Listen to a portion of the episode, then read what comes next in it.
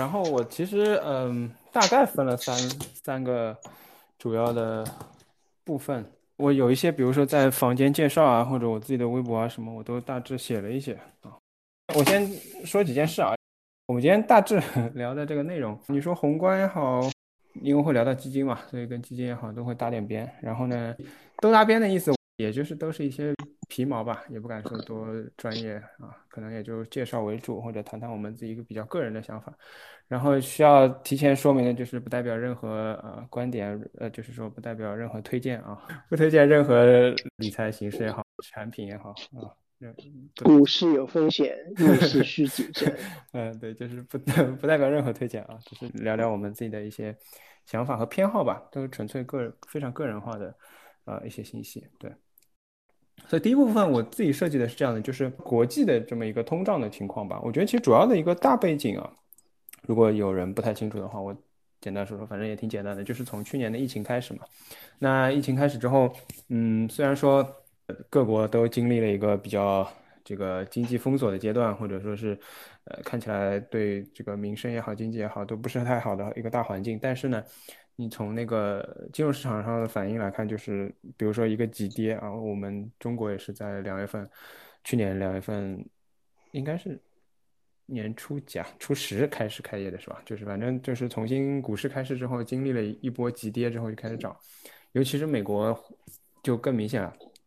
因为这个这个的主要原因，就是因为大家对于宽松的预期，就觉得就是所谓的放水嘛，会发钱啊。那其实这个也蛮明显的，尤其是在嗯美国就体现的更明显嘛，就多了很多新的股民。我估计是第一次出现这么多散户吧，你进入了这个市场，都是因为拿了还是上一届政府特朗普政府发的那个支票之后去开户的。金融市场其实就是这样的，它是对于未来的一个预期嘛，他觉得你。虽然经济不好，但是资金会变多，然后参与的人会变多。那总的产品只有这些的情况下，或者说可购买的资产只有这些的情况下，那资产就水涨船高。这个疫情一年半以后到现在吧，这个后果体现出来了。我说几个数据吧，就比如说七月份它的 CPI 是上涨百分之五点四啊，跟六月份一样，但是这也是零八年以来最大的涨幅了。总体来说跟预期差不多啊，然后 PPI 就是那个采购指数是七点八，然后预期是七点三，前值七点三，那这个就是可能就是维持在一个这么一个呃维度上。然后美联储主席鲍威尔或者其他的一些官员就是说，物价就是出现了加速上涨的一个情况。这个其实我觉得是最终吧，就是从这么一年多的这个放水以来传导到现在的这么一个情况。那当他们认为通胀是暂时的，物价不会以目前的速度持续上升太久。对，那相对应的，比如说英国的情况，就是说四月份英国的通胀率比三月份要涨一倍啊，就从三月份的 CPI 零点七涨到一点五，然后到了六月份就到了，就将近又翻了一倍啊，到二点五，啊，基本上是三年新高。然后英国预计年底就百分之四，这些现状吧，现状。那各国应对就是说，各国央行，比如说英国就比较激进了，他们基本上就现在就宣布就开始就是。不仅不放水，可能就是所谓的缩表或者停，就是呃开始把这个，就慢慢的要把水水收回去了，要总体的总体的市场上的货币要收回去了。对，所以美国也是一样，就是之前大概几次吧，美联储的所谓的这个议息会议啊，都是在市场都是比较紧张，比如说他们在开会前都会跌一下，就是觉得他们要快快要缩了，但是他们。开完会说不缩，再等等，那市场又会开心一下，又涨一下。对，所以现在来看，可能大家都会认为说年底或者年底前他们宣布开始缩减 QE，就是量化宽松的可能性就比较大。可能当然这个，呃，所以我第一个问题可能是这样的，就是你们我不知道，但这个问题会比较大，而且毕竟各国央行，第一他们可能比我们专业，比我们高级啊，我们信息也比我们多，我们完全不懂这些。就是宏观上的这些信息方面的东西，肯定也都没有他们可做出判断的依据，都不太足。但是你们觉得，比如说，包括现在这个新的变异病毒，这 Delta 病毒的肆虐，这个会影响他们对于放水的手段吗？或者说，大家是不是基本上都预期说年底，嗯，包括中国吧，我觉得，但中国的情况可能更复杂点，年底各国的央行都会开始停止放水，开始刹车啊，或者手段转向。相对来说，就是收紧一点的货币政策。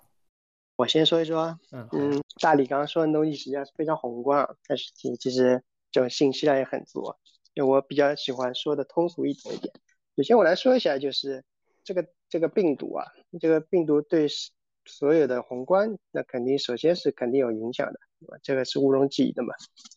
因为每个国家它宏观实际上它的聚焦点是不一样的。就比如说我们我们像美国人最关心的实际上是它的失业率了。它的物价，现在这是他比较关心的。所以说，而且从通胀的角度来说，美因为美国美元是一个就是全世界的货币嘛，所以说它的通胀压力可以往外输，不像我们人民币的话，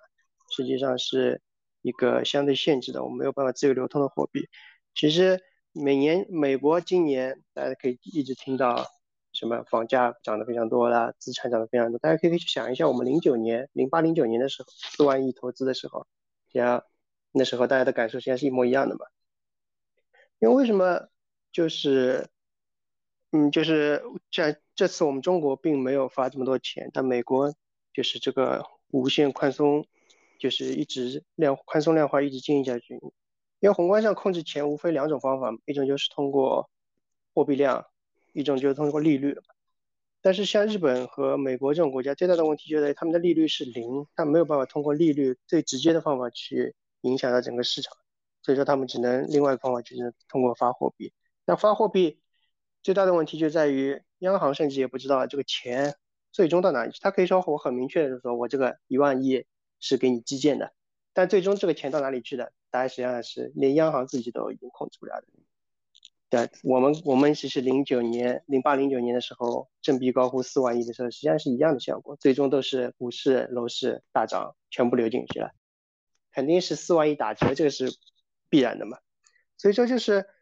货币，就是通过货币量总量去控制，不管是通胀了，这东西是相当困难，因为很多钱是没有办法知道在哪里的，明面上的钱、暗地里的钱都是都是不知道总量的嘛。相对来说。利率就非常简单了，利率我只要宣布今今天加息，今天减息，所有的人的钱的成本都相应的变化，所以说是很，我就在明面上就可以去控制所有的资金的流向，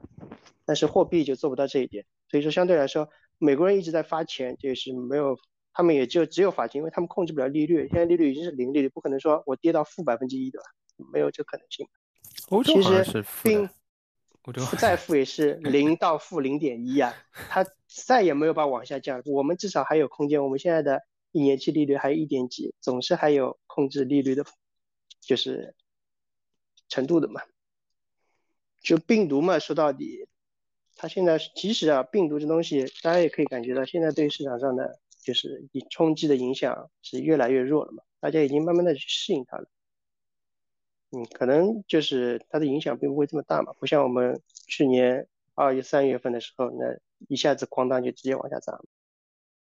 这样我先说下去，我其实这样的就是宏观这个东西，毕竟，嗯，太大，对吧？然后有点务虚，怎么讲？就是也跟每一个人他自己的这个认识水平，我觉得是有关系。你就真的需要，可能比如说听懂这些东西，也是需要一点呃背景的基础知识的。啊，那我就讲讲点这个比较这个也算是微观的嘛，或者说是跟个人有关的，以及为什么我会想要从嗯国际市场先谈起来。其实，呃，是一个挺简单的想法和理由吧。就是今年年初，其实，在巴菲特的他那个公司的年初的年度股东大会上，他有讲过的，他就是说对于资产配置的建议，他就推荐嗯普通人持有标普五百。他就说，我一直他他原话是这么，当时翻译啊这么说的，就是说，他说我一直以来都推荐标普五百，可没有推荐伯克希尔，就他自己的公司，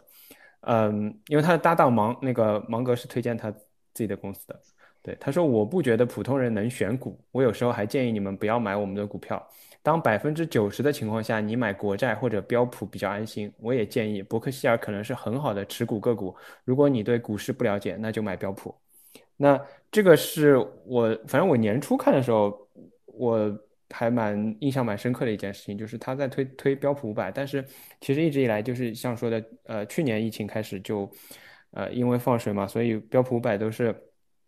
都一直在一直在涨啊，它基本上过去我其实没有仔细看，可能比如七年、十年甚至更长的时间里面，呃，道琼斯指数和标普五百都在不断的创新高。我甚至像今天我们要做直播，那前几天我基本上都在准备，呃，这个今天要聊的内容的时候，我会更关注一下这个信息。基本上每天都在我们三个人群里发誓，你看今天又是新高，明天又是新高，因为它现在在历史新高上，它只要每天往上涨，每天都是历史新高。对，所以我就在想啊，你说那个有我前面介绍的这样的宏观大背景下，有这个就是再结合，比如说过去八个月啊，没没有八个月，就是过去半年左右了，就是巴菲特这个话说完又过去半年左右了。那现在对于我们普通人来说，或者甚至于对于中国的投资者来说，标普五百还是合适的投资标的吗？还是说它已经涨了这么多了，现在其实不太不太合适了？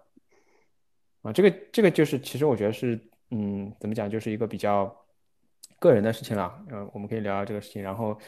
之后可能接着聊聊，就是说如果合适的话，那怎么买，或者说有哪些呃跟标普五百对接的，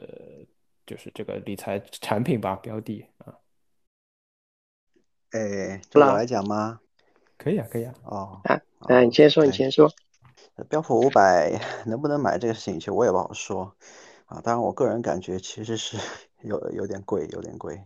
反正怎么投资这个我不说吧。但是如果说是确实要买标普五百的话，如果你是在境内的话，那目前来说，呃，很多基金公司都是有那个挂钩标普标普五百的这种指数基金的啊。呃，但是这种指数基金呢，它呃怎么说呢？就相对而言，就是一一般的指数基金，可能它的管理费会稍微高一点啊，可能在一点零左右。呃，然后它一般是个 QD 产品啊，然后整体上来讲，呃，由于一些这个交易成本和那个投呃相对，因为它是跨境投资，相对会高一点，所以可能会有一点，可能会有一，而且它大部分是这个 LOF 产品，啊呃，它有百分之五的这个现金的要求，所以它的跟踪可能会稍微跑不赢标普一点，再加上它可能有一些汇率汇率因素在里面。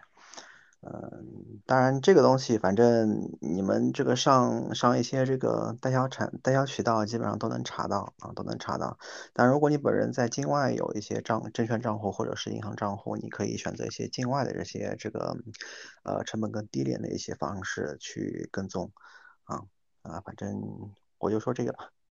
我追问一下，所以你现在觉得标普五百就是现在属于一个比较贵的阶段？啊，不，我我不知道呀，不好说这个事情。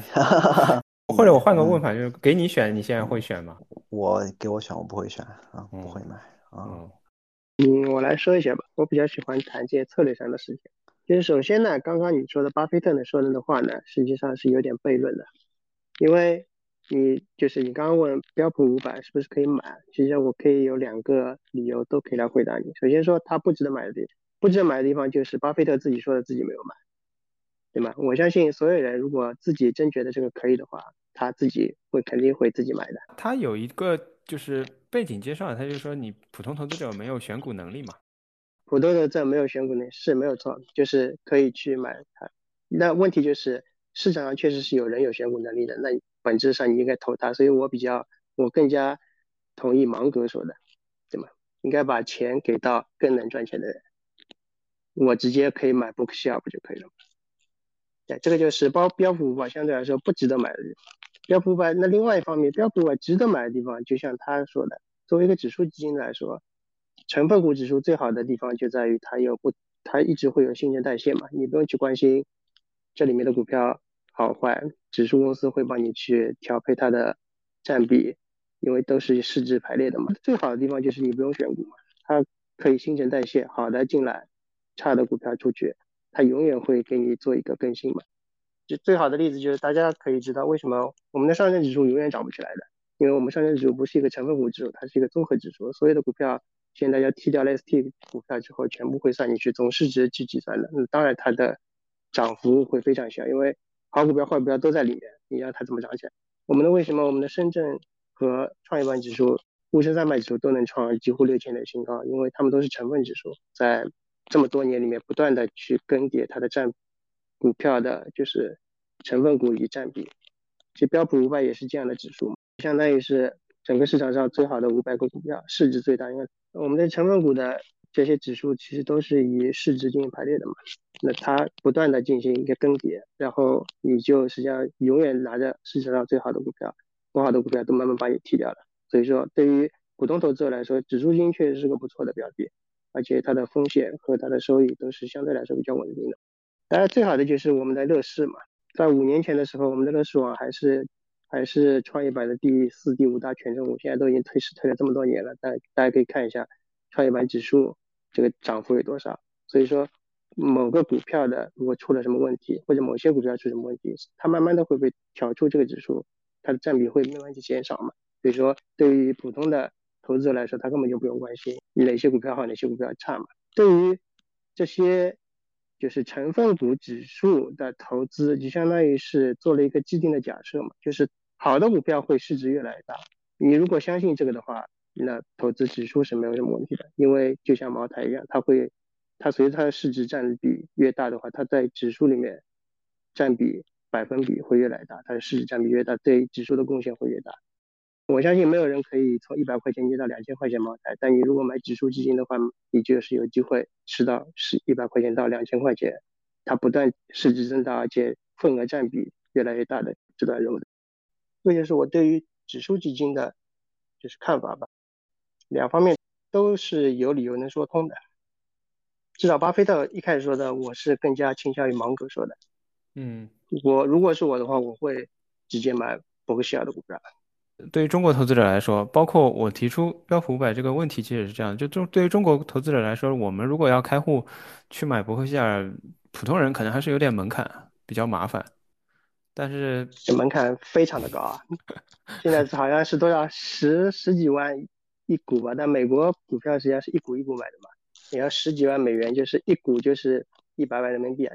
刚才其实那个咕噜咕噜说了，我想到想到一些事情，因为比如说你现在，呃，真的说要看那个标普五百的话，你只是一个呃，就是 QD 的话，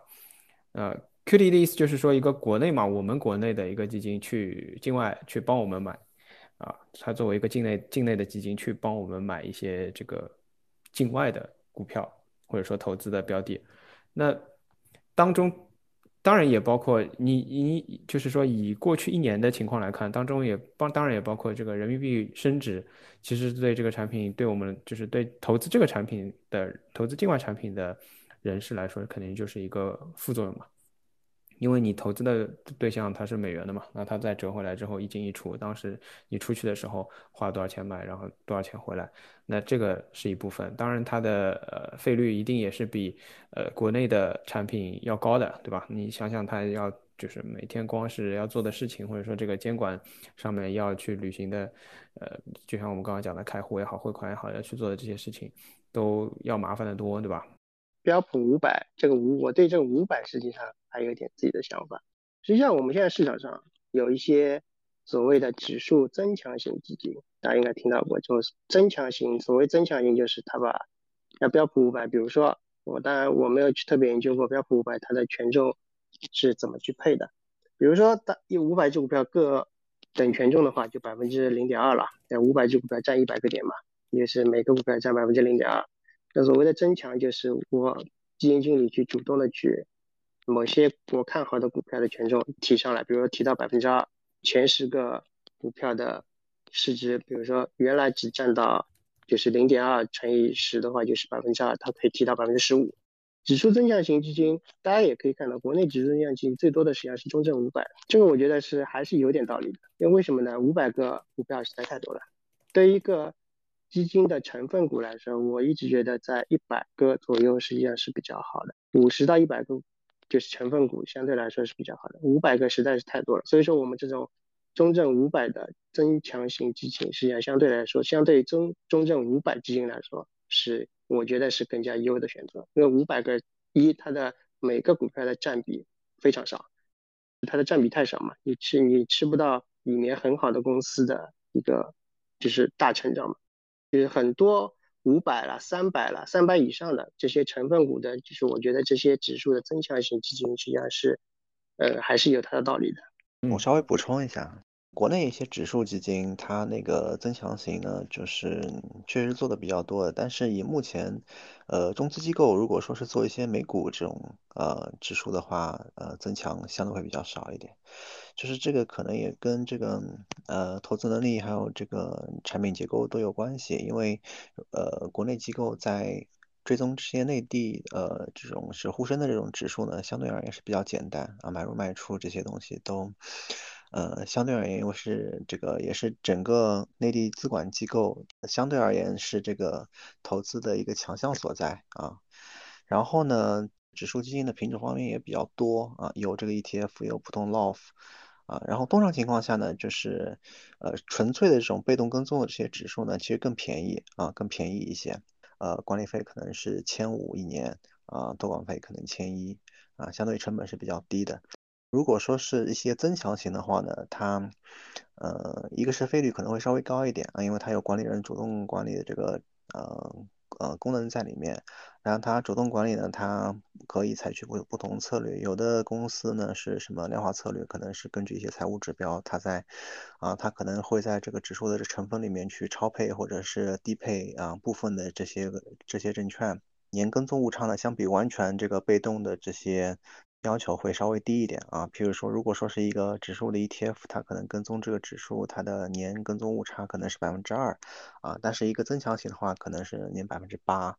啊，大概是这个水平。所以呢，呃，指数增强基金的话，确实也可以看一下，就是其实市面上这个产品是不少的啊，沪深三百、中证五百啊，其实都有啊，当然上证上证五零好像没怎么见过。啊，这些这反正宽基的这样子一些，然后这个指数权重呃相对比较分散的，确实是做这个增强相对而言是比较容易的。然后这些产品大家也可以这种去搜一下，其实你看一下它历史的一些业绩，大致就能知道它啊可能这个风格是什么样子的。这是一个。然后海外的话，确实因为国内目前这个跟踪海外这些指数基本上。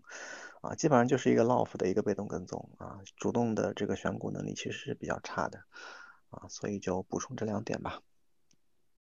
对，就是随着这些补充，我就再总结一下，基本上我们第一部分就是聊这个啊，宏观的内容也好，或者说这个境外的内容引申到的这个标普五百的情况也好，对，然后我觉得的确也跟我本来预想的也差不多，就是说我们聊到了很多跟境内有关的，或者说境内境外的这个比较。其实我第二个话题本身设计的是这样，就是一个比较算是火热吧，但这个话题也火热了很久了。就是除了呃标普五百这样一个投资标的啊，对于境外的这个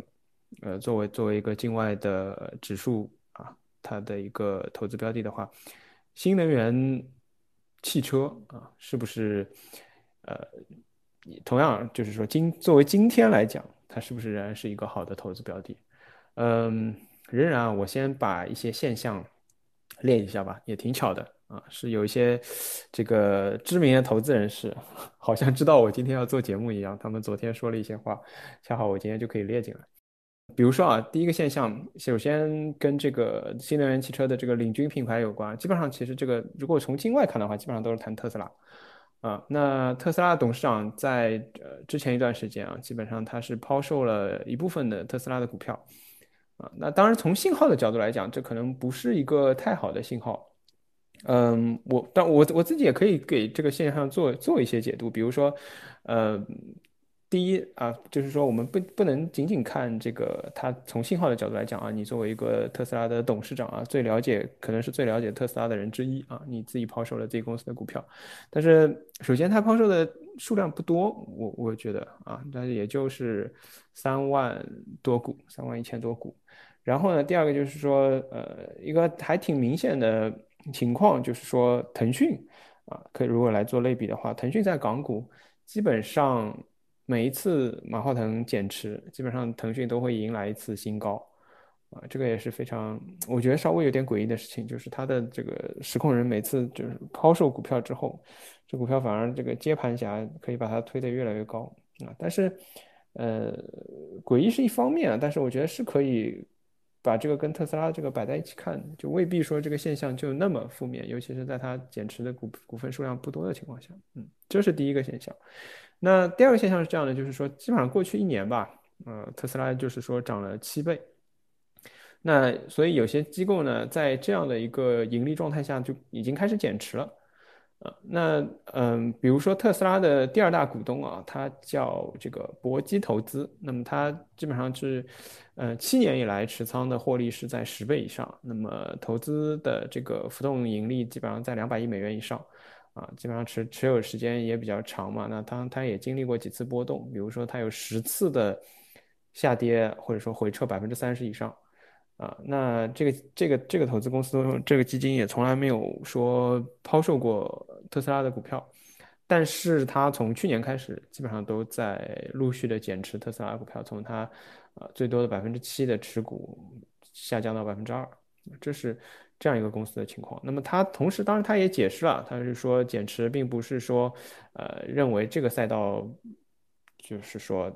是有问题，或者说要切换他的投资风格。第一呢，他没有完全清仓；第二呢，他未来表示他他表示看好，就是将来啊，这个字实在是谐音梗了。将来他将看好未来汽车，嗯，这是这是差不多第二个现象。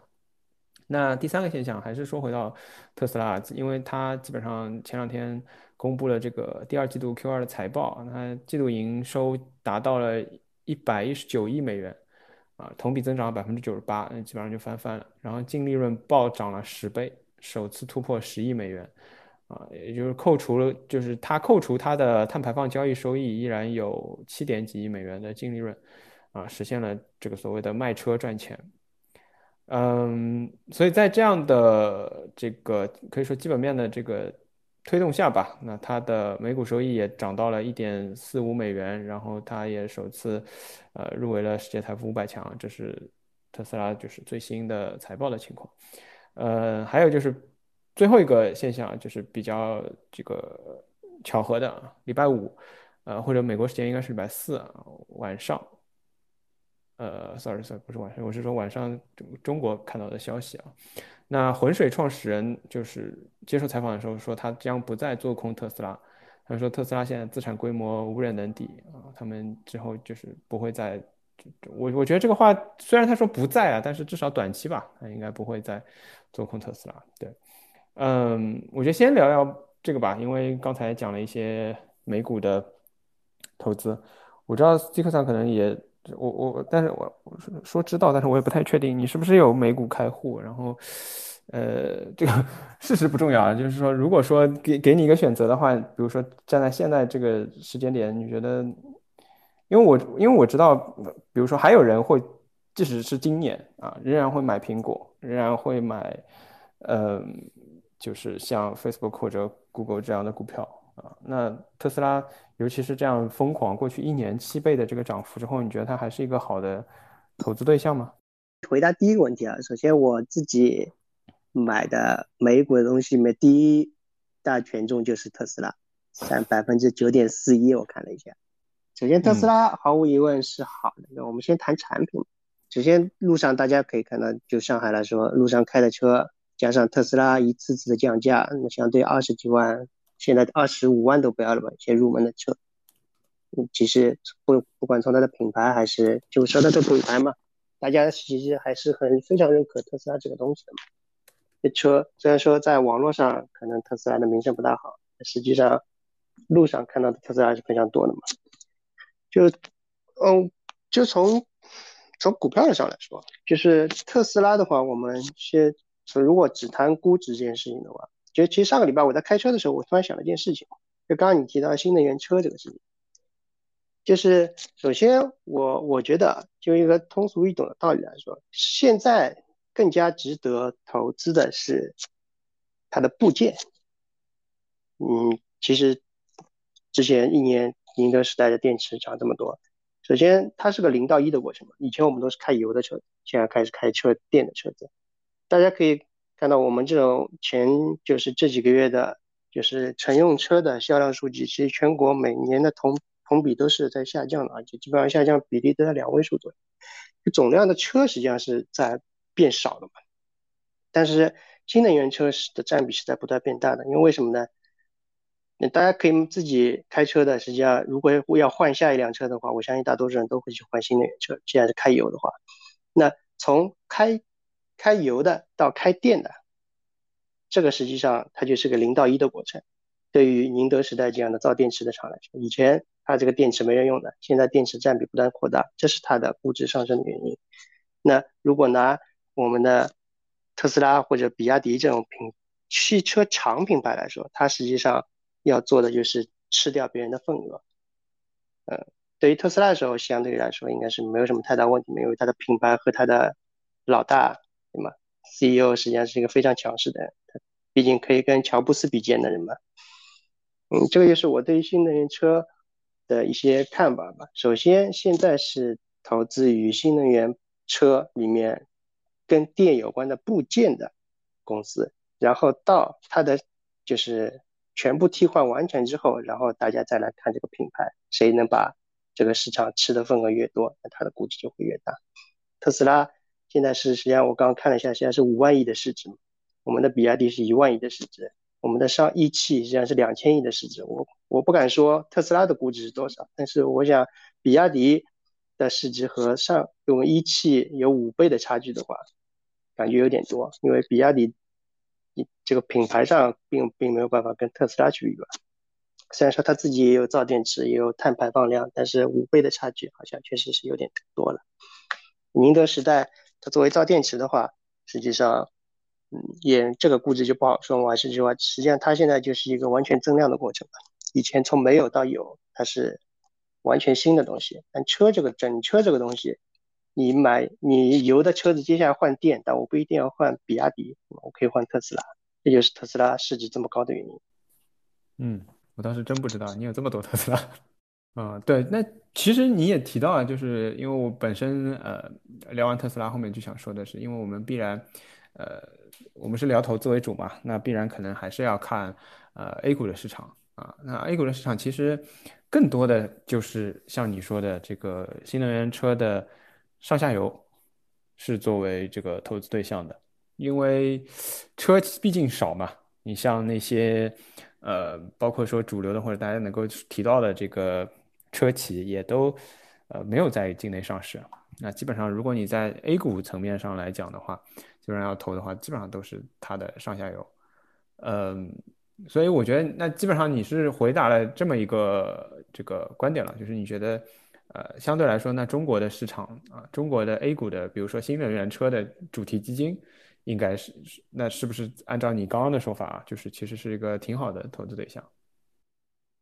嗯，新能源这个基金呢，实际上我一直有个想法，我一直把基金分成四大类的东西。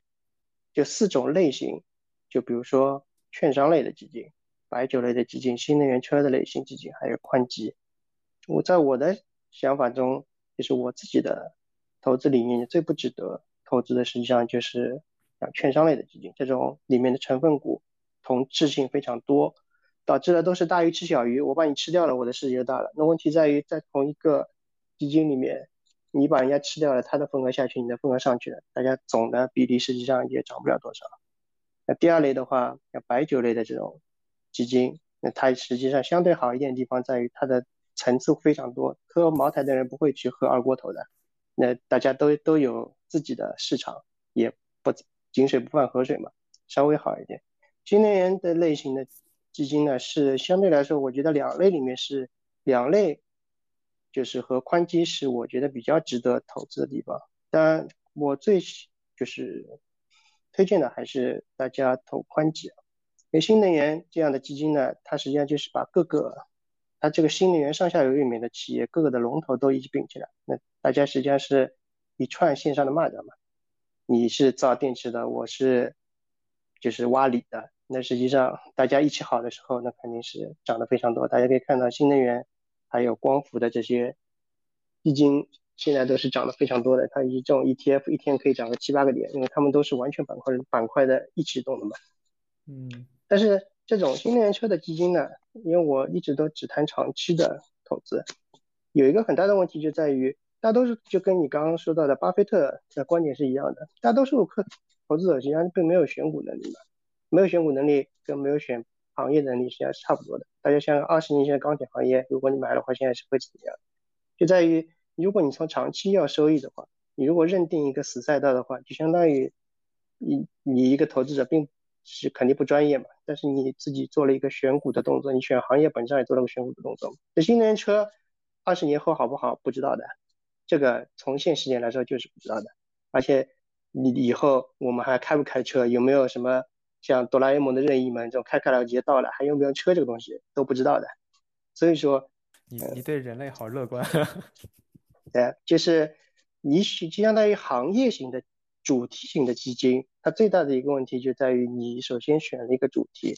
这个主题万一以后不行了，实际上你是对你的长期收益是非常有影响的。当然你选对了，你就像现在的这种新能源这种 ETF，天天涨得跟股票一样的，那当然也会就是收益比较好。那从长期来说，更加好的还是宽基。宽基的好处就在于它的分散，它的行业也是比较分散。从刚刚说的这种股票好的进来，坏的出去，它的行业的占比也会随着这个行业慢慢的不行，就它行业占比会往下跌，然后好的行业往上。大家可以看以后以前的我们这种沪深三百占比都是金融大头一半以上，石油金融，现在都是消费占消费，然后金融占比已经下来很多了。像这就是宽基的好处，跟对大家来说相对来说宽基是更加好的长期收益的一种产品。新能源车，如果你抱定了一定是特斯拉 YYDS，那当然可以，对吧？你自己选择的。解释一下，就是宽基就是指这个股股票覆盖面比较广、比较有代表性指数基金，比如说我们最开始讲的标普五百这一类的。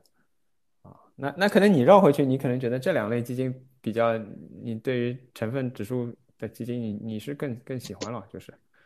我买的所有的基金都是。宽基的基金，我我基金我自己反正不会去买主题性的基金，因为我是长期持股的，我不大希望自己去选行业，还是交给专业的人。对，所以我就想问你，这个长期是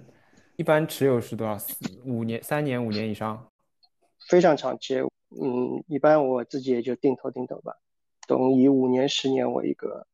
就有一个期限的吧，至少。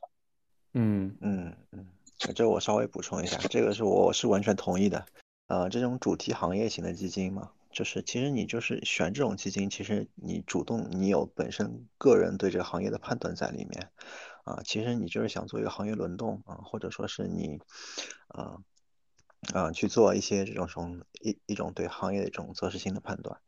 啊。但是呢，这种东西就是嗯，你可能踩的对，你也可能踩不对。啊踩对的时候，你可能会短期的这种呃波动，或者说在短期的这种收益，可能会让你赚得很爽。但是呃，你也可能就是啊踩不对啊踩不对，它可能就有啊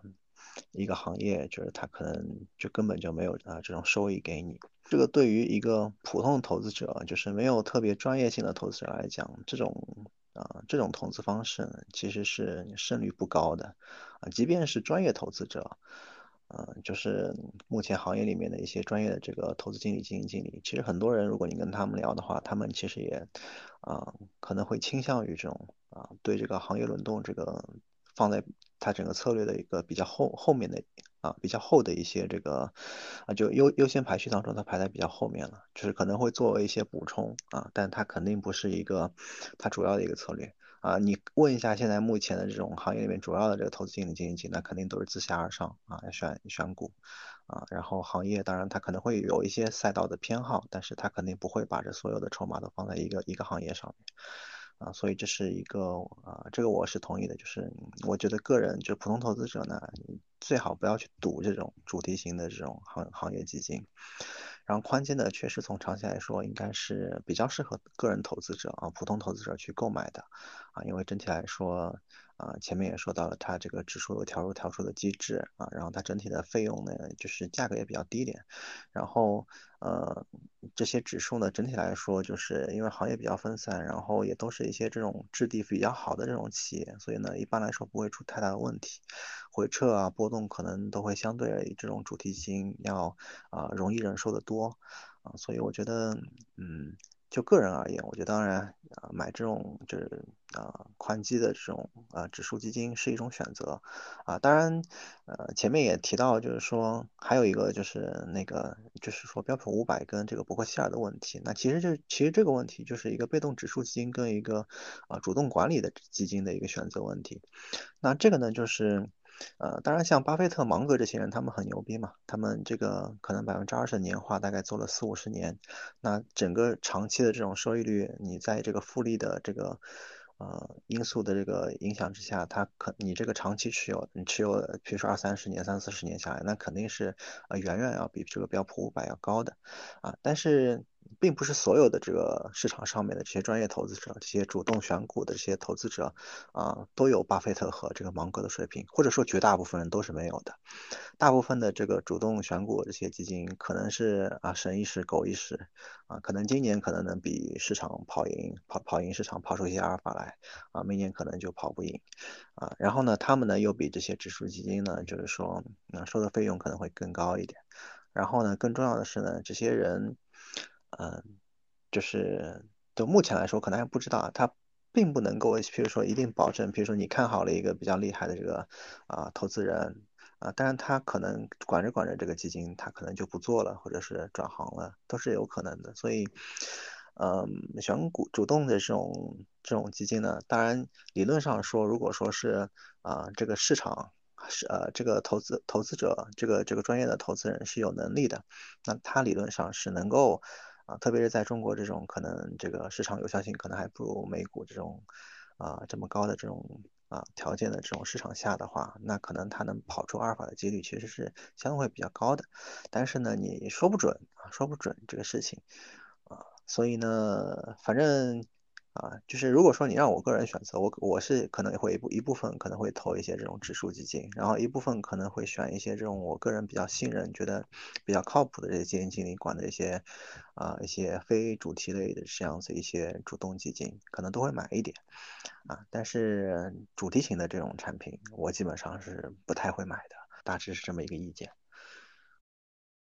被你们两个说的我 难以问下去，因为我本来想我说，嗯，比如说类比来讲的话，呃，像之前很火的像白酒基金啊这种，呃，包括我看前两天我自己看到一条推送是在讨论说，因为现在这个白酒都跌得很惨嘛，就在讨论说到底是呃低价位去就吸纳低吸这个茅台相关的这样白酒指数，还是说啊这样追高。这个所谓的那个宁德时代为代表的这个宁组合啊，那看来就是你们的 你们两位的选择基本上都是，第一有热点，你们应该不太会去追。比如说这两天我看热点，可能因为这的确我我也觉得就是热点的切换实在是太快了。一个你没有专业能力，另外一个很可能你也跟不上。包括这个现在出现的一些抱团啊或者什么的，呃，这个对于个人来讲，等你看到消息。或者说讨论的时候，已经是可能慢了不止一拍两拍了，都是已经在市场上已经有一部分人甚至已经开始有浮盈的情况下，的确是风险比较大的，可能是对你们来说这些热点都不太会去碰，是可以这么解释吗？嗯，怎么说呢？就比如说，就拿白酒这种基金来说吧，首先白酒这种消费类的东西，实际上大家接触最多嘛，其实看的也相对来说比较清楚。你说它长期来说。至少外国人没有的，外国人我们的就是北上这种资金要来买中国人东西，他不会买你中国人的银行的。外国有这么多银行，他干嘛来选你中国人的银行？白酒作为一个中国的特有标的，那外国人实际上是很喜欢买的。那相对来说，我至少你要我说白酒和新能源，那我觉得还是白酒好一点。这个毕竟就是比较独有嘛，他会能享受更加多的溢价。其次的话就是，嗯，还是回到刚刚那个就是说法，就是大家实际上都是大多数投资者都是没有这种选股能力。那其谈到另外一个就是大家都很多人都是没有择时能力的，大家应该都承认基本上没有什么择时能力。那没有择时能力，对大家来说实际上定投是比较好的一个方法，慢慢投嘛，你对每每个月投点，每个月投点，投了好多年，实际上你的成本实际上是很平均的嘛，并没有必要一点一去搏。其实定投这个东西最好的方法就是最好的原理就是你不用去择时，择时你就变成了你既不用择时，也不用选股。那对于普通投资者来说，这也是一个好的方法。你投资无非就是择时和选股。那刚刚的方法已经告诉你了一个方法，你既不用择时，也不用选股，那实际上是就是一种可行的方法，对大多数人来说。所谓的你刚刚说的低吸白酒追高新能源，那问题在于什么叫低吸，什么叫追高呢？这个这个东西就是一个择时动作嘛。择时的话，大家都不懂的，本质上就在蒙嘛。那蒙的话，蒙对了，OK；蒙不对，大家很多人又不喜欢止损，那实际上就会深套，就会出现这个问题。完全同意，没有补充。我当时之前不知道你们两个风格这么接近。我觉得其实也说的挺挺清楚了，所以嗯，我本来 想聊的很多新能源有关的，包括他那个主题基金想聊的东西，我可能就也跳过了，因为。的确啊，我我稍微介绍一下背景。一个呢，就是说市场上，嗯，首先从新能源车的角度来讲，对吧？那，呃，不管是蔚来还是理想，都没有在 A 股上市啊，所以你在 A 股可以买到的，都基本上都是它的上下游啊。比亚迪在，就是基本基本上是你唯一可以可以买到的这个新能源车的股票公司，就是。我觉得以基本上，它比亚迪现在虽然说它油车还有，但是基本上是以新能源车为主打。别的有一些呢，像各个车厂都在宣布说，他们可能会介入。宣布完之后，可能股票就会涨一涨。但是，嗯，我从呃两个我觉得比较有代表性的吧，就是一个是东方新能源汽车混合基金，还有一个是工银瑞信的新能源汽车混合基金的主要的股票持仓来看，他们前十大我也。基本上也就看到一个比亚迪啊，其他车厂基本上没有的，然后都是它的这个上下游，尤其是以电池或者说是原材料为呃代表的啊。我看了一下他们那个，嗯，就是这个基金销售的说明书啊，招招募说明书也基本上都明确解释了，就是他们投所谓的新能源汽车行业相关，那么就是包括啊上游、中游、下游全部都包括啊。然后就是，如果刚刚谈到的一些风险也好啊，对吧？那这个市场的这个呃所谓的这个择时的这个能力，就不知道它现在是实际上是处于一个什么样的情况的话，嗯，我大概介绍一下吧。那过去一年啊，就去年八月份到今年八月份，呃，东方新能源混合基金的涨幅是大概百在百分之一百五十，就是精确的话是一百四十九点几，然后工银瑞信是百分之一百二十九，这是。嗯，这么个客观情况吧，就是它它的那个涨幅。至于偏好啊，我觉得反正我们刚才已经聊的挺多了。对，那在结束关于新能源的新能源汽车以及相关的这个投资的最后吧，我想问一下你们两位对那个上一周提出来的这个宁德时代的五百亿大定增有什么想要聊聊的吗？定增的话，实际上首先宁德时代五百多亿的定增，大股东没有参与。你你可以看一下，就是其实大股东都没有自己没有参与，那他在高位的话，可以多发一点点，当然是最好了。股价这个东西对于公司来说有什么意义呢？它的意义就在于，所谓你发你现在卖这个价格，它如果要发债的时候，它可以融资成本更加降低，因为你的市值大嘛。那对于银行审查来说比较，你作为一个大公司来说，你的可以发的，就是利率可以低一点。第二的话，它的融资的话可以就是融到更多的资嘛。那现在在高位的时候，何不融一次呢？而且对于我们现在这每天一万多亿的交易量的市场来说，五百多亿跟当年的中国平安一千多亿，每天成交量也就一千多亿的市场，不可同日而语吧？嗯。所以你看礼拜五的时候，实际上是低开之后马上拉到涨五个点，这些五百多亿对于现在的市场来说，其实并没有什么，就就是很吓人的地方。正好趁高位，当然能能融点是融点了。嗯。如果这部分没有什么需要补充的内容的话，OK，那下一部分是你专 专长的部分，我们来聊聊。我觉得以一个怎么讲，就是典型的例子吧，就是之前那个易方达中小盘，呃，召开了这个算是他的持有人大会吧，也就是通报了这个更名的这个事件。一个我是想说，那个咕噜咕噜，如果方便的话，要不事情先也帮我们介绍一下啊。然后我觉得我是选了两个角度吧。来来看看这个事情，因为这个也是，呃，应该也算是你们，嗯，刚才一直有提到的这个宽基的范围里面的这样一个基金吧。那，呃，我倒是真的没有事先没有问过你们啊，对于这个偏好上的问题，我倒是觉得也幸好我选了这么一个案例要聊，否则的话 就觉得好像没有什么好的合适的呃投资对象可聊。如果新能源的基金不合适的话，那恰好我们来聊聊这个易方达中小盘的事情。中小盘这事情呢是这样子的啊，首先我本人是那个中小盘的持有者，买的不多，但是一一直都买。然后呢，中小盘呢，它因为它现在目前这个产品的定位，相当于说是易方达的这个旗舰基金啊。然后张坤呢，也是易方达基本上是头牌的基金经理啊。长期呢，从过去这个，因为他大概零八年成立啊，从过去这个十年的十年的这个业绩来说，确实是行业里面的佼佼者。呃，然后呢？呃，为什么会出现这样子一个事情？就是说他要这个发发公告，然后说要召开持有人大会啊，然后把把名字改改掉啊。当然，这个事情的背后原因是这样子的，就是你可以看到它呃这个基金本来的名称叫中小盘啊，然后它实质上呢，它其实应该是一个这个主要投资于中小盘股票的这样子一个主题基金啊。但是呢，在长期的投资过程当中呢，实质上来讲。呃，当然，它的中小盘其实定义的也比较宽啊，但实质上来讲，它其实选选股并没有说限定在这个中小盘，或者说它这个中小盘定义跟我们普通投资人理解的中小盘可能不太一样，那这样子就会出现一个风格飘逸的情况。嗯，然后在你以往业绩做的比较好，同时你的呃，同时呢，这个你给这个投资人赚钱的时候呢，这个问题不会特别突出啊，但是呢，在今年年初到现在之后，因为它可能嗯。啊，回撤比较大，回撤比较大。然后呢，这个呃，而且它因为前两前两年因为涨得好的时候呢，这个呃积累了很大一部分比较年轻的啊，像蚂蚁、天天嗯这些这个三方代销渠道所带过来的一些年轻的，可能经验也不是特别丰富的一些这个投资人啊，然后呢，嗯呃带来的一些这个就是说。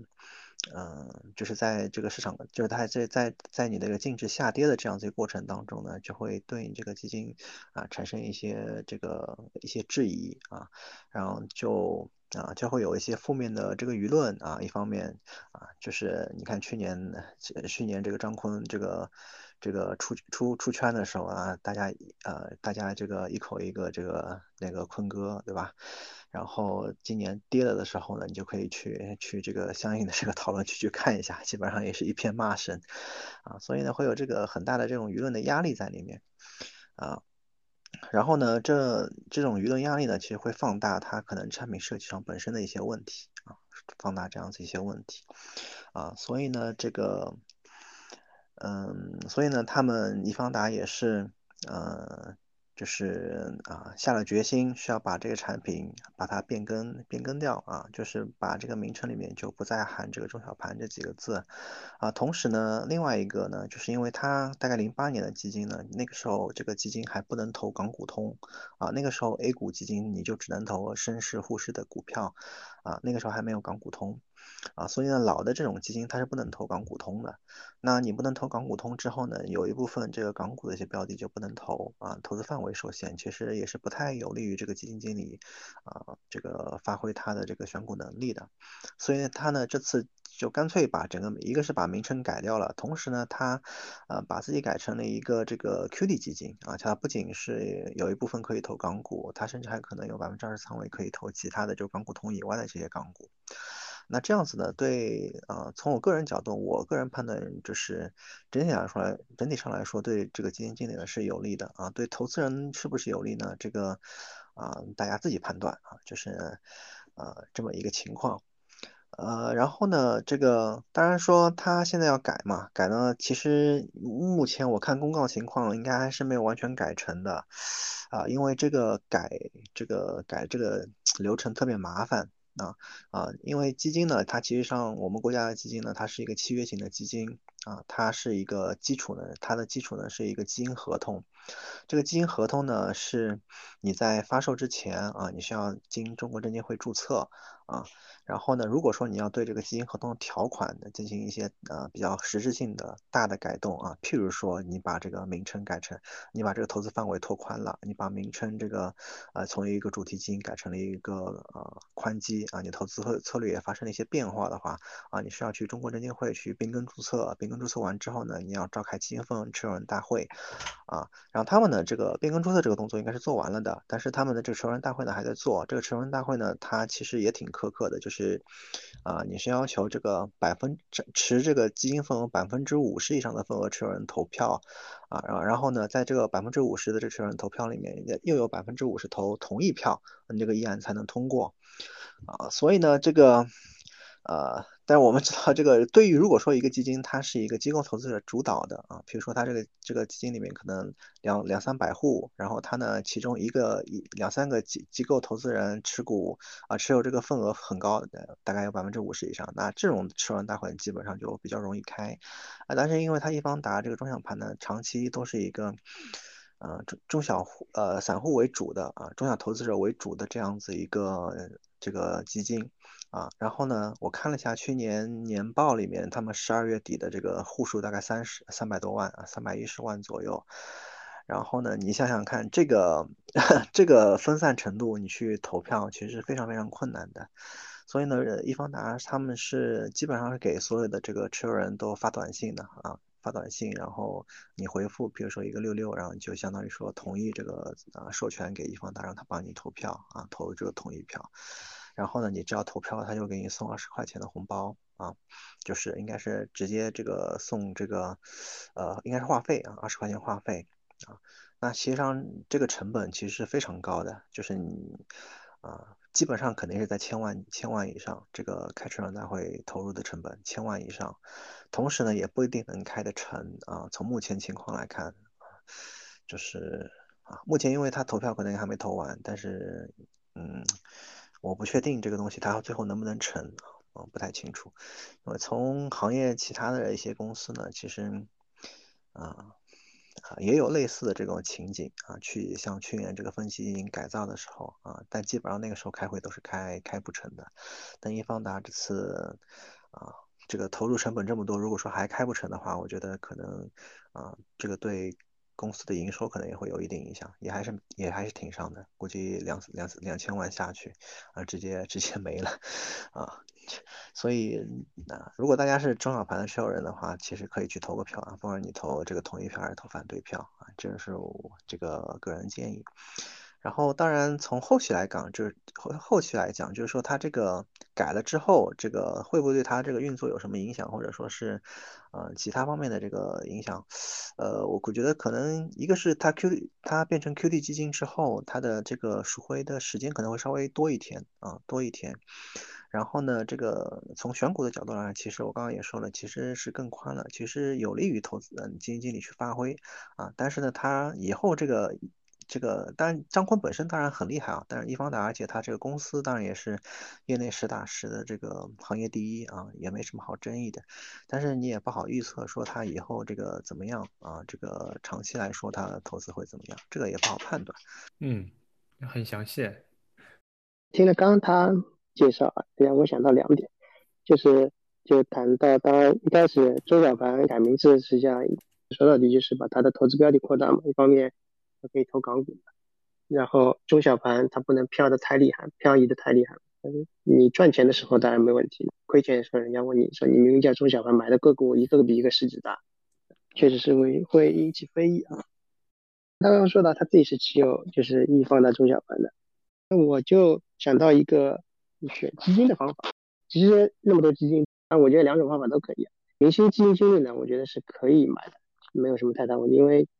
嗯，这个投资赚的好不好，一方面看人，基金经理，一方面还有公司的团队。首先，我觉得大公司的基金相对来说还是比较靠谱一点。然后的话，明星基金经理嘛，一般都是经过比较多年份的历练了，他的长期大家可以看看，就是管了比如说七八年的这种基金，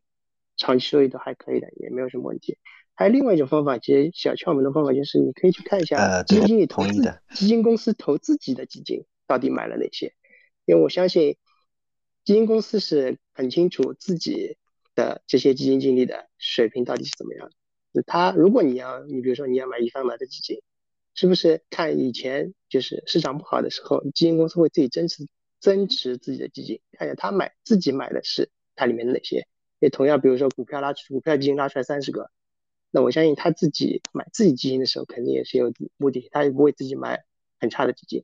这也是个小小方法嘛，因为大家其实选基金的时候，大多数也都是看一下短期业绩、长期业绩，我觉得都没有什么太大的问题，因为本来就是个它没有定论的嘛，就跟选股、选基金跟选股其实还差不多的，没没有什么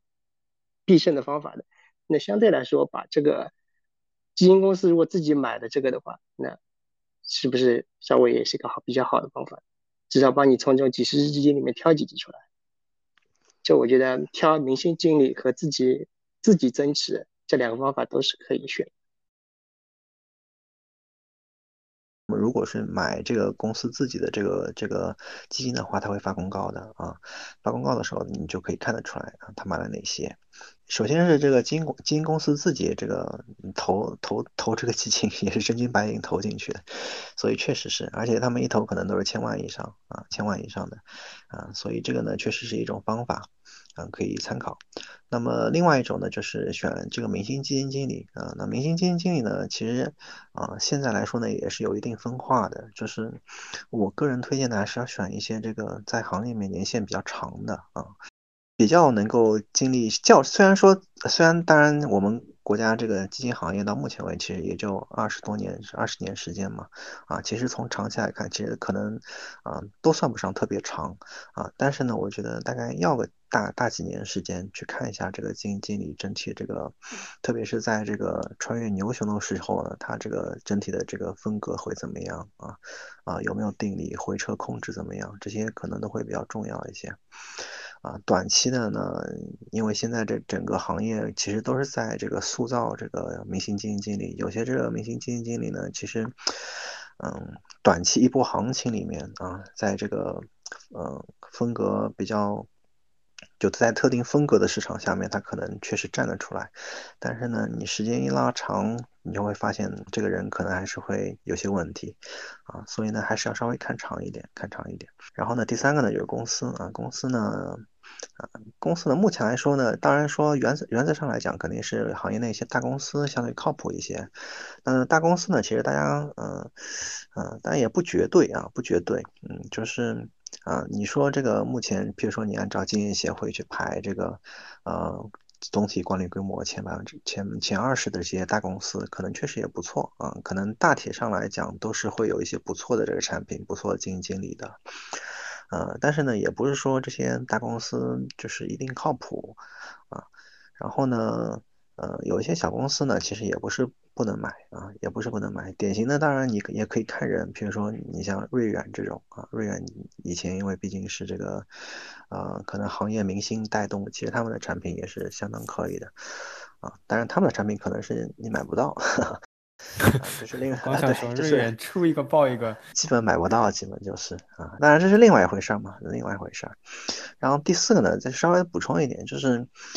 嗯。如果说如果说大家是去去境外就买基金的话，因为境外呢，它有这个一些很多的这种业绩的归因工具可以用，啊，就是它有你特别是你去香港市场去看一下的话，它那个基金它会披露很多，所以说我们的？啊，除了这个除了这个历史的累计的收益率，每年的这个收益率，然后它的。它可能会告诉你最大回撤啊、波动率啊，甚至伽马值啊，反正它能够像晨星啊这些三方机构，它会提供很多的这种数值供你参考。但是呢，内地呢目前来说，整个三方销售机构在宣传的时候呢，其实呃能够用到的这些这个。数据还不是特别多，所以你可能得自己自己去自己去挑啊，去把这个业绩曲线拉出来看一下，啊，这个呢相对会麻烦一点。我我也在这方面也不是反正特别专业啊，就是反正有的时候像我这种可能就是看看人看看公司靠谱，可能就买了，啊，没有没有可能像这个专业的投资人那样可能啊这个研究和这个分析的那么专业啊，所以呢，反正我就稍微讲这么点吧啊。一个是想聊这个，就是说一方盘、中小盘的这个所谓不务正业啊，就被大家指出来，你看起来好像没买很多中小盘吧？其实有点像王亚伟的那个华夏大盘精选，他他差不多应该是不是行业里面最早这么干的人？就是他当时是大盘精选嘛，但是大家一看全是中小股，他其实还是持有了很多中小盘的呃股票的。对，所以这个其实是想带到的一个问题是说，因为我知道 C 克桑在介绍买基金的时候。他会强调说，我们要看这个募集说明书，对吧？我们要看他的投资对象，对吧？那是不是这种情况下，其实像这样的就是中小盘，它实际上没买中小盘股票；大盘它实际上没买大盘股票，其实挺难分辨的。招募说明书就像姑姑前面介绍的，它的定义可能也比较宽泛啊，它是可能说的也比较模糊，它可能给自己就是这个操作的时候留了一些门槛，对吧？先说一下刚刚提到的，其实。大理提到一个非常就是近十年来我们的市场导致的这两个极端的基金，其实王亚伟的华夏大盘精选实际上是一五年之前，那么他基本上也转私募转了好好几年了。这之前的话，说到底基金就是为了投资人赚钱嘛，那么名字说的也还是第二位的嘛。那如果能赚钱，当然是还是蛮赚钱的。所以说张坤这个中小盘中小盘其实里面都是酒，对吧？因为酒赚钱。这几年赚钱，当年的华夏大盘精选的话，实际上也是一样的。因为一五年之前，实际上一我们没有像北上这种外国的投资者，其次的话，我们这些流通盘或我们的市场市值，还有我们的投资偏好，实际上根据我们的制度嘛，嗯，那时候还不是很成熟，现在已经慢慢的成熟起来了，导致我们的中小盘的股票明显。它是有超额收益的嘛？那因为我们当时有这些 ST 的这些跟现在美国人搞的 SPAC 一样的借壳非常多嘛，因为那时候是就是呃非不是我们现在的这个注册制嘛，审批制的话，一个股票上市要等好好多年，那还不如去借个壳。那现在我们壳价基金没有情况下，中小盘的股票的估值在不断的下降，所以导致我们大盘股的。这个收益超额收益明显起来，所以会出现就是张坤这样的中小盘基金，实际上下面里面都是一些大盘股，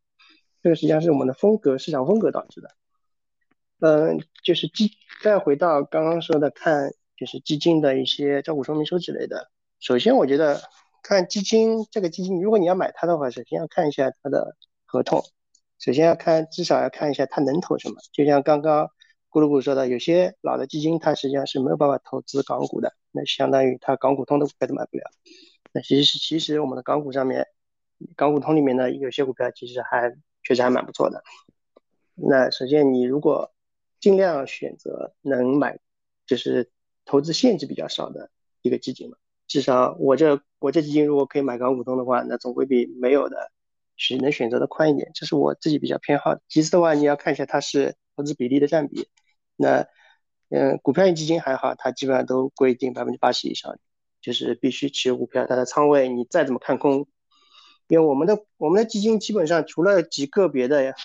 就是做对冲的基金的话，公募基金里面绝大多数的还是多头基金，就是它不能通过股指期货进行对冲的。那实际上再怎么熊市的话，它也必须保持合同里的仓位。那其次混其他混合型的话就比较千篇就多了嘛，什么六十的啦，四十。最低零的甚至都有，这个还是你自己比较要关心一点的，就是你是否相信，就是基金经理能做到择时这个动作，因为择时对你的长期收益总归还是有用的。如果能躲过一次熊市的话，那对你的就是长期的总的收益率还是非常有帮助的。这个就是我觉得要看合同很重要的一点，然后投资的标的，因为有些。那大多数的基金名字上其实都看得出来能投些什么东西。比如说投一个教育的基金，他不可能去买白酒吧？那么现在最近都在讲讲笑话的，对吧？这个市场上的事情毕竟不多的嘛。但是最好还是买之前还是合同要看一下，投资标的、投资比例这些费费率实际上也是比较重要的。这个就是我觉得 QD 现在的竞争力不足的最大的问题，就是港股通现在能买的东西还不少。因为现在二次美股二次上市，因为从小米开始同权不同股的公司可以在香港上市之后，大家都回来了。所以说，刚刚大宇谈到的理想啦、未来啦这些，实际上在港股通、港股上面都已经上市了，只是都在上个月上市。然后理想好像是昨天还是前天，这个礼拜刚刚上市，它都会进到港股通里面来的嘛。那实际上这些东西，相对于我们 A 股来说还是有吸引的。我现在至少从我自己来说，我宁可买这些三家什么小鹏这这三家东西，我也不愿意去买比亚迪的，对吧？那如果我这个基金 买不了买不了比亚迪的话，啊，买不了我们那三家新能源车企的话，它合同里就不能买，那实际上是。非常吃亏的一件事情，我只能去买比亚迪了。对的，嗯，刚刚关于这个基金合同呢，这个确实是要稍微看一下。嗯，基金合同呢可能太长了。刚刚我截了一下中小盘的这个基金最新的招募书里面关于中小盘那个定义，然后其实 下面就有人说看不懂。那其实确实是，就是，呃，基金合同呢一个问题是太长，第二个呢就是一些表述呢还是偏专业化，大家可能呃不是很能看懂。然后呢，我个人推荐的是这样子，就是你在所有的这些可以买这个基金产品的 APP 上呢，其实现在都有一个新的这个，啊披露的一个文件，叫做那个基金产品资料概要，啊这个呢相对会简单一点，比较短啊，然后它上面呢会把这个基金的这个名称啊、管理人啊、基金类型、运作方式啊、投资目标、投资范围、主要策略，还有它的一些历史的业绩都披露出来，啊这个呢我发个截图在群里面。啊，相对会比较清楚一点啊，相对会比较清楚。法规要求是四页纸啊，四页纸以内，所以这个呢是比较清楚的，大家可以看看一下。然后呢，前面刚刚大佬也说了，就是关于这个产品的类型啊，目前呢国内这个基金呢分几种啊，就是股票混合、债券、货币市场基金。那股票不用说，就是。啊，百分之八十以上基金资产都是要投股票的，然后债券呢也是百分之八十以上的资产都要投债券的啊。那正常情况下，我是不推荐年轻人去买什么债券的，这个毫无意义啊。然后货币市场基金呢，就是很典型的像余额宝这种啊，它是百分之一百都要投这个货币市场工具的，嗯，它其实就是一个现金管理工具啊。然后呃，然后混合型的确实现在这个比较多，因为它零到九十五的灵活配置，然后呃。呃，零到四十可能是这种是现在一些偏债型的、偏固收类的这种固收加的一些产品，然后可能呃，通常情况下基本上百分之六十这个仓位以上的这种都是把它列为这个权益类产品的，就它就基本上跟股票差不多了啊，跟股票基金差不多了。然后这些呢，就是你基本上的，如果你买的话呢，买到百分之六十以上这个仓位是投股票的呢，这些基本上你可以理解为它就是一个权益产品啊，权益产品。呃，然后呢，这个除了这个呃基金类型以外呢，另外一个就下面就是运作方运作方式啊，这里呢它会有一个普通开放式。除了普通开放式呢，它现在也有一些其他的开放式，比如说是锁定持有期的，啊，比如说十二一年锁定持有，或者说是啊，甚至是三年锁定持有。那这些产品就是你自己得注意一下，你买了之后，你一年或者三年之内是赎回赎回不了的。啊，然后呢，还有一些是定期开放式的，那它这个跟锁定持有期是类似的啊。定期开放式的话，它是像这个，啊，它就只能，譬如说三年定期开放，那你就是买了进去，你就要锁三年。那它定开放的时候，它就是三年，比如三年完了之后给你开几十个工作日，然后如果你到时候忘了赎回或者什么样子，它你可能就会滚进下一个这个封闭期。啊，然后基金经理，然后基金经理的这个一些基本情况，啊，然后下面就是投资目标、投资范围、投资策略。然后投资范围里面你可以看一下，基本上啊，它有没有港股通？你像这个中小盘这个，它就没有港股通的，就投不了港股。啊，然后它里面你看，它还有投一说一句，投资于中小盘股票资产不低于股票资产的百分之八十啊，所以实际上它可能会确实存在一些这个风格飘逸的一些情况。然后再下面就是它的这个历史业绩啊，但它的历史业绩展示其实不如这个一些这个呃卖基金的这个 A P P 给你提供的那些好用啊，但是你也可以基本上看一下，因为它现在要求基本上是最近十年的都会展示给你。然后再下面就是费率啊，费率就是认申购费的话，其实呃如果说你是在呃认申购费，其实大体上这个行业是差不多的，然后呢主要的一些差别可能是。有两类份额啊，一类 A 份额，A 份额呢，它是有一个前端的这个认申购费，申购费，你看这个以中小盘为例的话，它前收费可能是一点五、一点二、零点三，根据你的投资金额去递减的。然后它呃它呢没有 C 类，C 类的话呢就是没有这个申购费，但是它可能会有一个每天计的这样的一个销售服务费，可能一般是零点四或者零点六大概左右。通常情况下，这个 A 份额呢，它的赎回费可能会稍微高一点，啊啊，你看它的赎回费相对是比较高的，啊，七天以内这个一点五，然后往上的基本上相对会比较高一点。那 C 类的话呢，它可能啊基本上可能就收个三十天以内零点五以上可能就不收了，啊，所以整体上来说呢，C 类是比较适合你短期持有，同时呢你可能想做一些择时一些啊大的机构投资人。如果你是个人投资者，建议是买这个 A 类，相对会合算一点。然后下面就是运作费用，运作费用是管理费和托管费。这基本上目前来说，国内的这个主动管理基金啊，就是权益型产品，基本上都是一点五，管理费一点五。那 QD 可能会更高一点。指数基金的话，我刚刚前面也一直在提到，指数基金一个比较大的优势是它的管理费和托管费都会比较低一点啊，费率会比较低。然后下面就是风险提示和重要提示。原则上来说，当然你得看一下、了解一下啊。当然，实际上最大的这个风险，当然就是这个东西是不保本的啊。所有基金除了除了保本基金历史上曾经存存在过的以外，都所有基金都是不保的、不保本的啊。然后反正就是投的时候，还是要看一下自己的这个风险承受能力，还有你的资金的用途啊。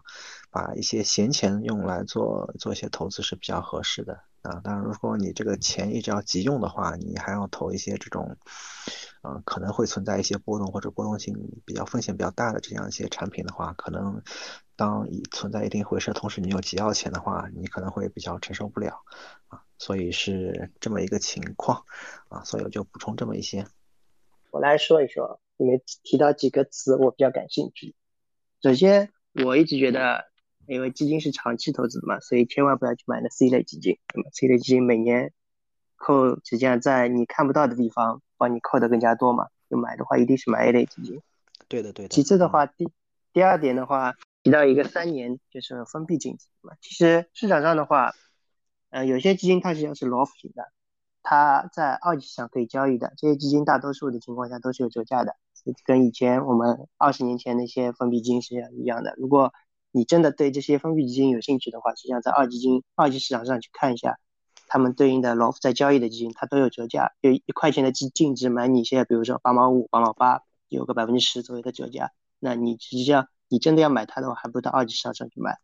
因为到它转开放式基金，它三年一到期转开放式基金的时候，它的净值就和开放就是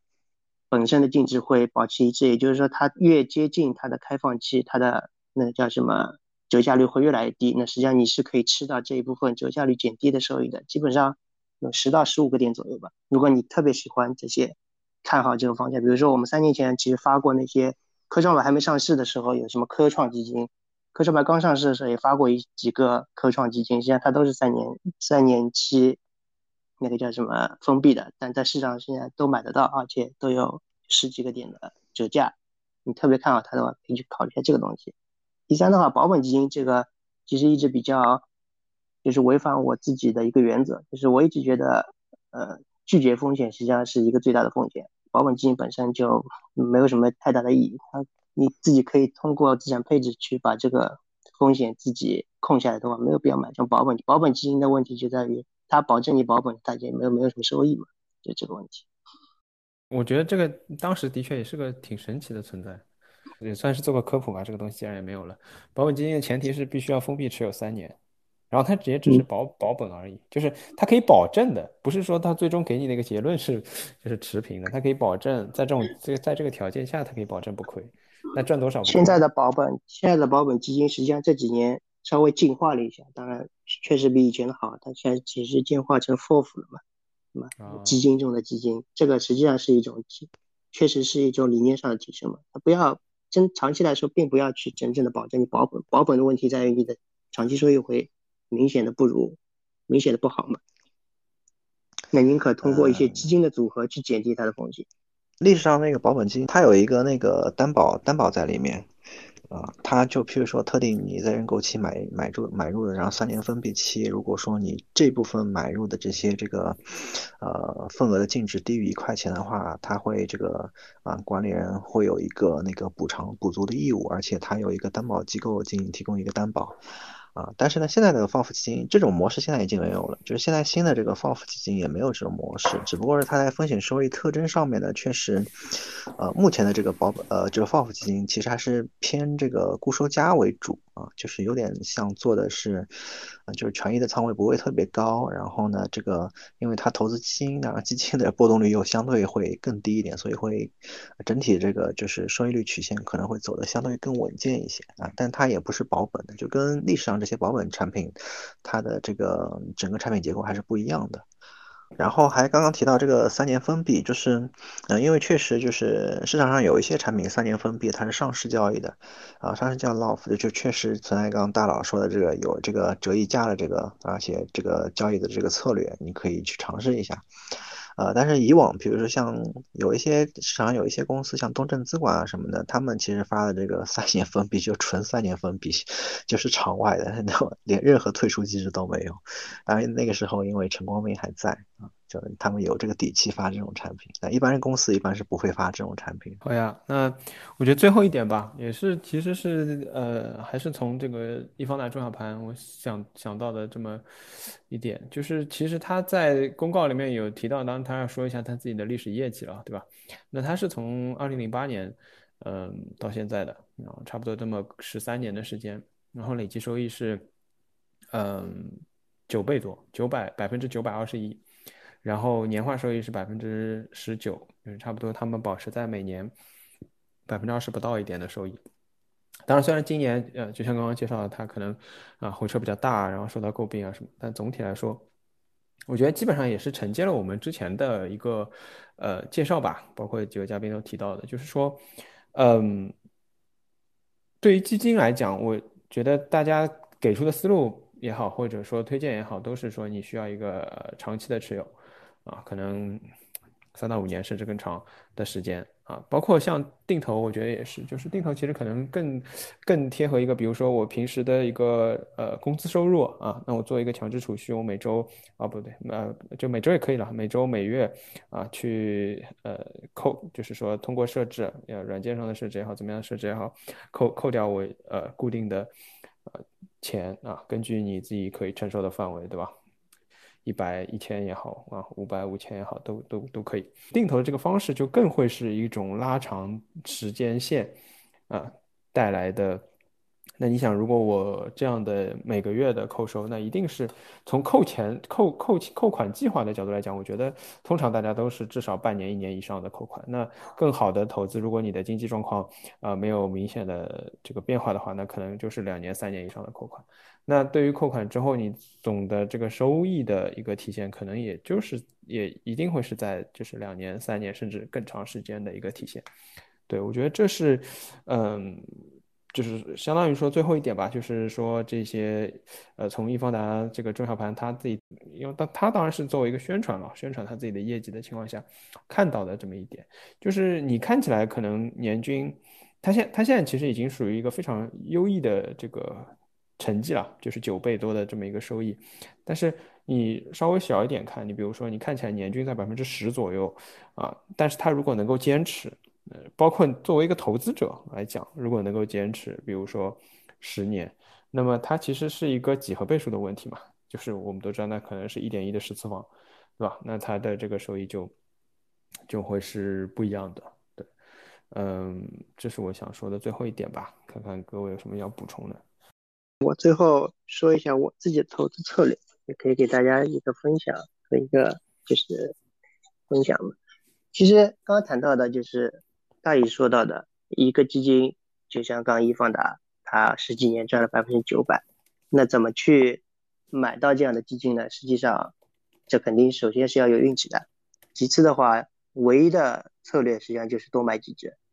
这跟。怎么就跟人家问你我怎么在市场上防止黑天鹅实际上是一样的？防止黑天鹅的唯一的办法就是多买几只，因为本质黑天鹅你是无法预测的，那当然就是多买几只。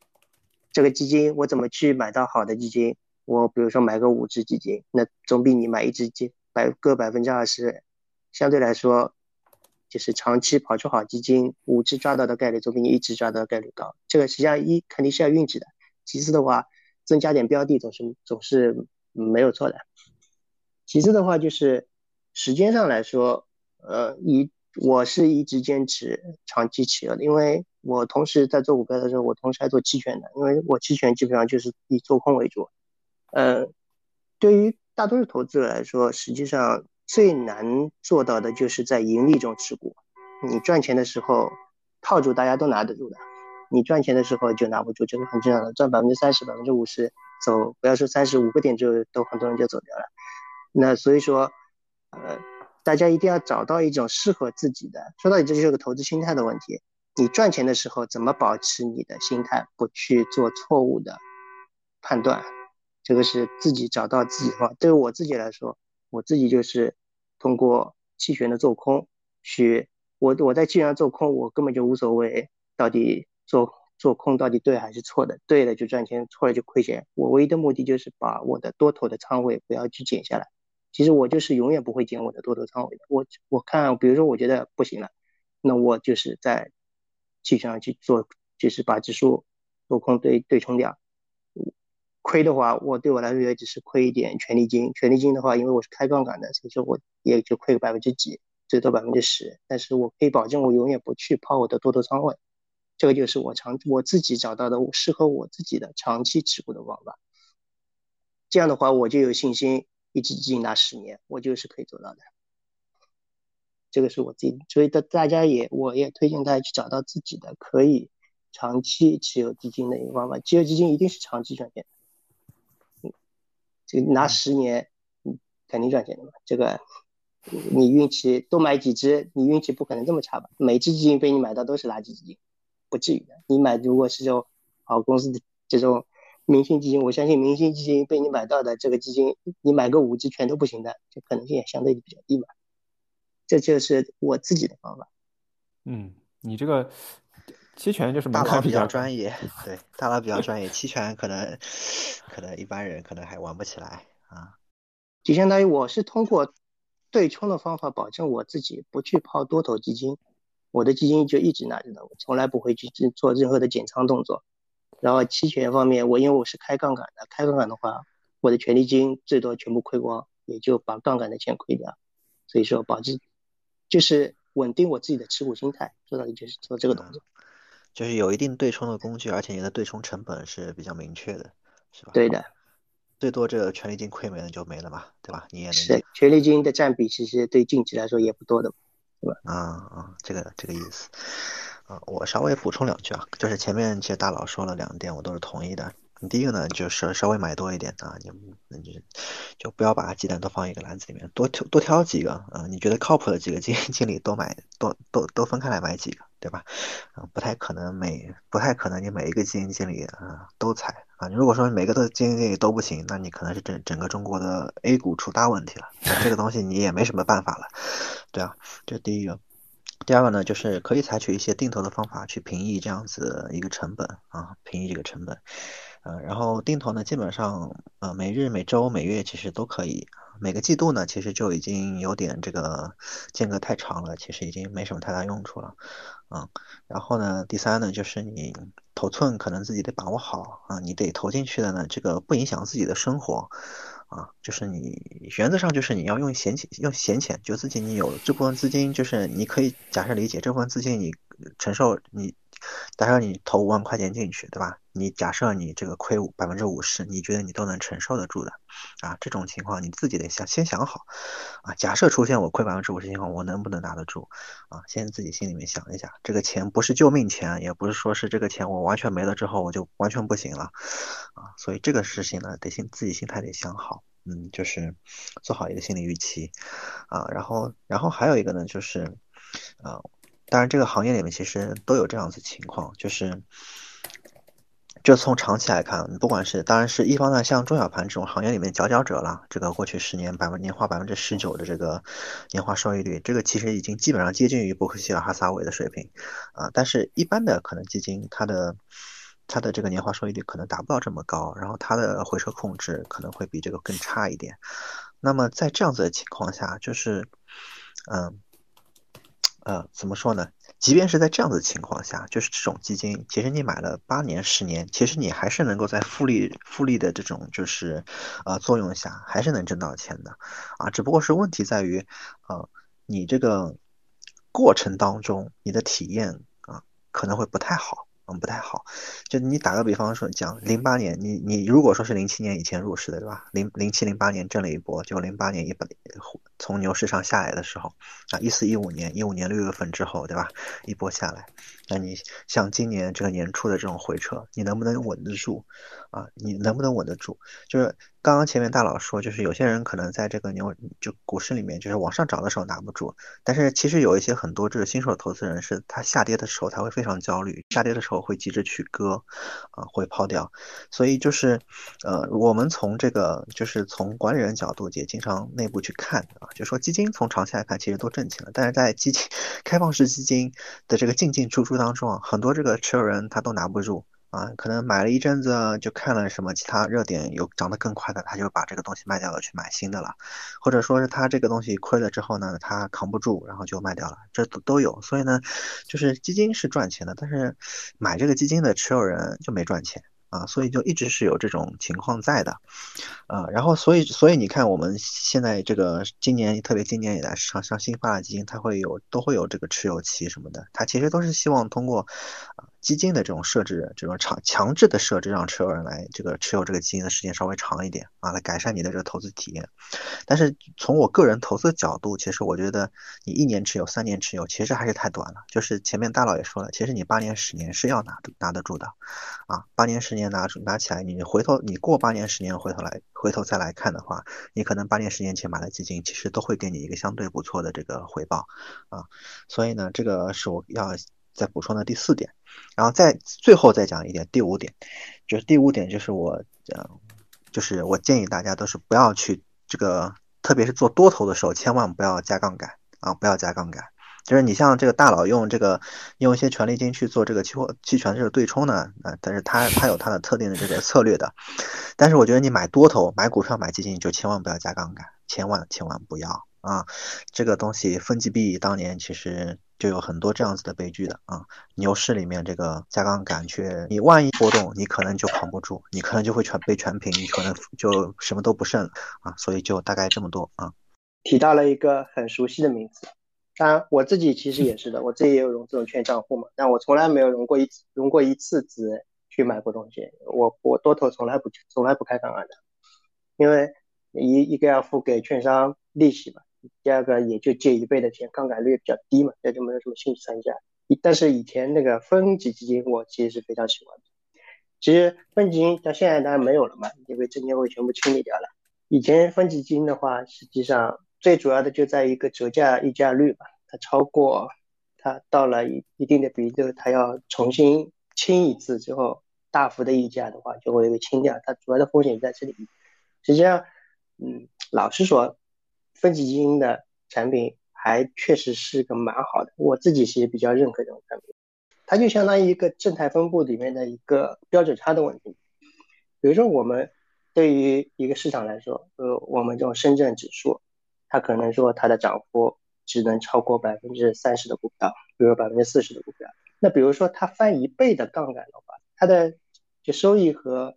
亏损乘以二的时候，它就可以超过将近百分之八十的股票。这时候你你有一个标的可以比市场上百分之八十的东西都涨得好的话，这肯定是个好标的。你就要控制住它的，看整天看着它的，就是不要去被基金金基金重新去清零。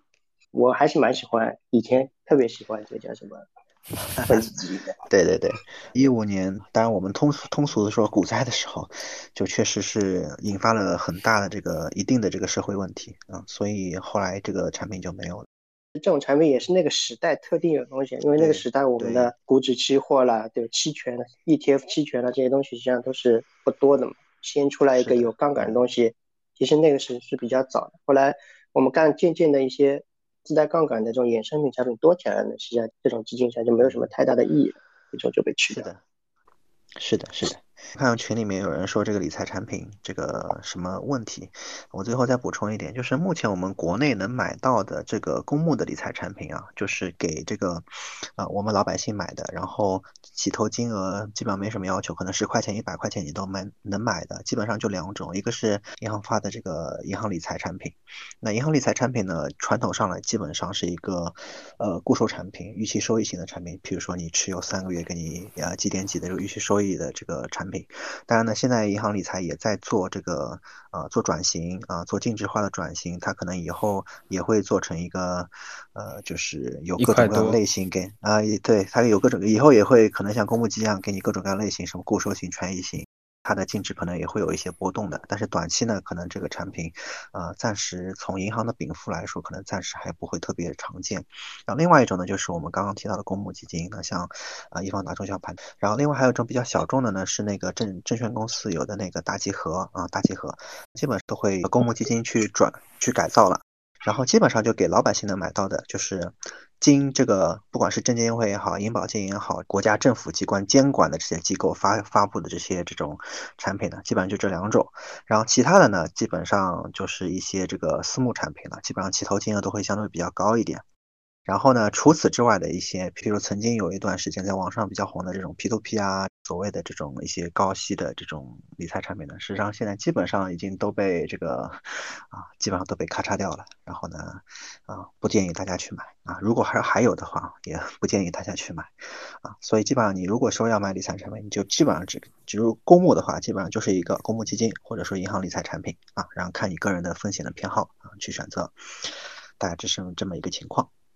嗯，也不早了，但是因为你们刚刚讲的那个，就是多买几个基金，我想起来我原来有个问题的，所以还是想问一下吧，就就就当最后的问题问一下，就是说你们多买了几个基金之后，你们会换吗？我们就说一年好了，一年你买了五个基金之后，一年有一年之后有几个基金或者一一个到两个基金它涨得不好，甚至可能是亏的，你们会换吗？还是说也放着，换到涨得最好的那些，还是说不管它？我首先肯定不会，因为我几乎都不看净值。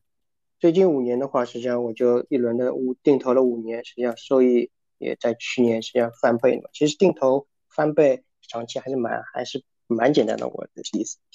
我也从来几乎从来不看净值，也不大去关心涨跌这个东西。因为换的话，本质上你又做了一个择时择股的事情，尽量少做吧。嗯。对的，尽量少做。当然，如果你要用钱的话，没办法。我是有这种感觉，我之前买的比较少，但是我之前比如说看我妈以前买的时候，我们还在读大学，然后比如说零八年那时候，对吧？我们经历到的那一波好的时候，然后基金也卖得很好嘛。在之前，因为可能没有基金，基金卖得很好。然后零八年开始就是大跌之后，等到比如说一四一五年，差不多都开始赚钱了。但是它跟同类就是给我的一一种感觉啊，我没有去比较过，但是给我的一种感觉，那些不好的就始终是不好。当别人长得很好的时候，它也就是没有那么突出吧，我只能这么说。因为我说嘛，这个基金那么多，说到底你还是大多数情况下还是靠运气嘛，多买几只基本上也就够了。其实你明天的事情大家都不知道嘛，你换了一只之后以后怎么样，一年以后怎么样完全不知道的，它不能作为一个策略来做。行。如果没什么的话，我们今天要分享的就是这些。我看下面听众朋友们有没有人要举手或者怎么的。如果没有的话，那就今天的就是活动就到这里。感谢两位，然后感谢大家的收听。嗯，OK，谢谢两位。嗯，拜拜。good.